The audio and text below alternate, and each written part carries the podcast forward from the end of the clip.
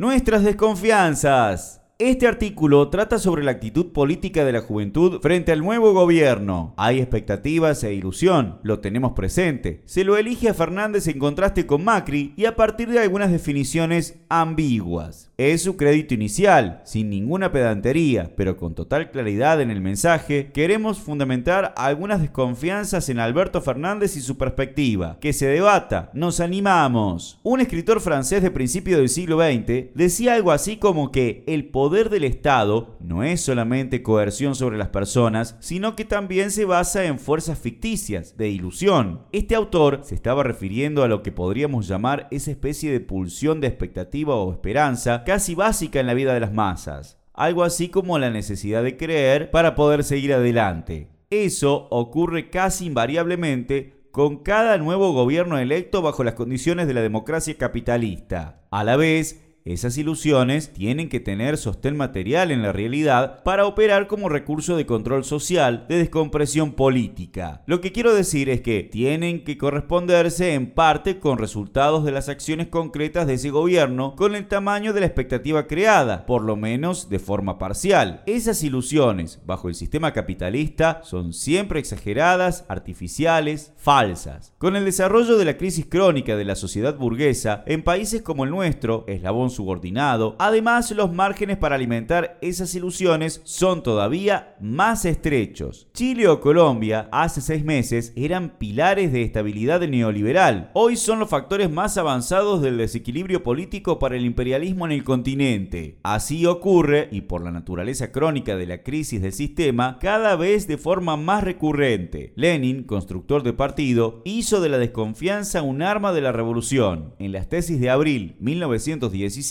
reorientó a los bolcheviques impresionados por la apariencia progresiva de un gobierno en esencia burgués y enseñó el arte de la delimitación política, la intransigencia y a la vez la paciencia y la constancia. Salvando todas las distancias, estos son nuestros puntos de partida y referencias. Desconfianza 1. Matriz productiva. Alberto Fernández promete crecimiento, desarrollo y reactivación de la economía. En síntesis, garantizar trabajo, capacidad de consumo de masas y un nivel de ingreso de necesidades básicas cubiertas. Sin embargo, el camino que elige en ningún país capitalista semicolonial tuvo como resultado el horizonte prometido. Para proteger el trabajo, en lugar de prohibir los despidos por ley, con amenaza de sanciones expropiatorias a los patrones, se establece por 180 días la doble Esto significa encarecer un poco los despidos, no garantizar por ley que no sucedan. Para encender los motores de la economía, habilitar legalmente condiciones de precarización laboral mayor en emprendimientos como Vaca Muerta, liberar totalmente la fuga de capitales a sus casas matrices y como en el caso de la megaminería contaminante, directamente abolir todas las leyes de protección socioambiental, leyes provinciales que protegen el agua contra el uso de cianuro o mercurio e incluso la ley de glaciares. Un dato más, esas modalidades de producción por su alta tecnificación casi no incorporan fuerza laboral. Por ejemplo, la explotación de litio en el noroeste del país no supone una gran reactivación laboral, sino exclusivamente la ilusión por algunos meses hasta la construcción de la planta megaminera. Después, las máquinas, más rentables, reemplazan a los trabajadores. Por este camino, lo único que se reactiva y refuerza es el saqueo nacional y la depredación socioambiental. Entonces, ya tenemos un primer fundamento para ser desconfiados. Desconfianza 2. Deuda FMI. Acá la promesa como orientación política sería honrar los compromisos de pago sin ajustar, o en otra versión sería pagar deuda, pero primero crecer. Frente a esto señalamos lo siguiente. Primero, ¿en qué medida son compromisos nuestros, de la gente. ¿No denunció en campaña electoral Alberto Fernández que la deuda del macrismo era una estafa para beneficiar a su círculo? Entonces, ¿por qué reconocer esa estafa? Segundo, el mecanismo de la deuda arranca con la dictadura genocida. Hay fallos judiciales como el de la causa Olmos 2000 o jurisprudencia internacional como la doctrina de las deudas odiosas para invocar. Ninguno de esos recursos va a evaluar el nuevo gobierno para respaldar una política soberana frente a la usura Tercero, supongamos que la línea de crecer primero resulta y la economía se reactiva y genera recursos. ¿Es lo prioritario para una estrategia de desarrollo independiente invertirlo en el FMI o los bolistas privados? En resumen, toda la política en materia de deuda externa tiene como punto de partida pagar o pagar. Esa decisión siempre hundió a los países. Como contraparte, los países capitalistas que despegaron en algún momento tomaron la decisión soberana de romper con toda extorsión usurera del imperialismo. Claro, para eso se requiere desenvolver una potente movilización social en apoyo. En fin, nuestra desconfianza entonces radica en la política subordinada al FMI como otra táctica distinta al macrismo, pero con la misma estrategia. Pagar sí o sí. Desconfianza 3 derechos colectivos e individuales. En este punto queremos ir directo al grano. Aborto, ESI, Estado laico, se trata de causas casi del siglo pasado. Alberto Fernández las levantó, aborto legal, de forma errática y efectista. Fue y vino. En su larguísimo discurso de Asunción habló de género y no mencionó la palabra aborto. Lo que sí hizo fue reivindicar al Papa y su esposa viajó a recibir la bendición del Vaticano. ¿Somos exageradamente desconfiados? No, para nada. Corroboramos datos. Las presiones del lobby clerical son decisivas y Alberto Fernández necesita de las iglesias para asegurar su integración en el Consejo Económico y Social y la superestructura del pacto social. El espionaje estatal, el secretismo, la injerencia en la vida de organizaciones sociales y políticas, el chantaje a opositores es una modalidad y logística de la política burguesa tradicional. Todos cuestionan a los servicios, pero ninguno levanta la única salida de fondo, desmantelarlos.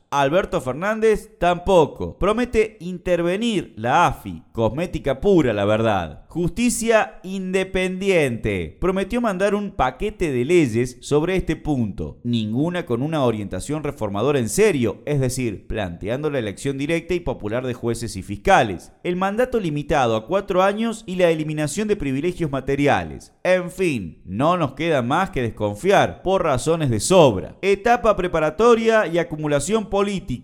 Ser revolucionario es ser paciente, aunque activo y muy constante. Ahora con el nuevo gobierno, la clave es explicar que no tenemos ninguna confianza. A la vez, organizar las fuerzas propias para una rápida evolución de los acontecimientos. A la izquierda de Alberto Fernández, por la naturaleza de su coalición, solo hay trotskismo, izquierda anticapitalista y socialista, el MCT y el FITU. Nos preparamos para que Argentina sintonice con lo más avanzado de la lucha de clases en el continente. Y entonces, si la política se traslada del palacio a las calles, ahí definen otras fuerzas. Claro, depende del rol que asumamos en el campo de la izquierda. Tenemos debates también en este punto. En las páginas centrales se desarrollan. Mientras tanto, el MST no le tiene miedo a remar contra corriente, a ser minoría temporal. Estamos sembrando influencia, vamos ganando inserción entre los trabajadores, la juventud y los sectores populares. Hacemos de la sospecha un método, de la independencia política de clase un principio. Tenemos programa alternativo, seguimos construyendo y nos preparamos para rápidas aceleraciones de la situación. Esa es nuestra hipótesis. Los de arriba le tienen pánico a Chile o Colombia. Nosotros festejamos esas revoluciones y las miramos como nuestro espejo.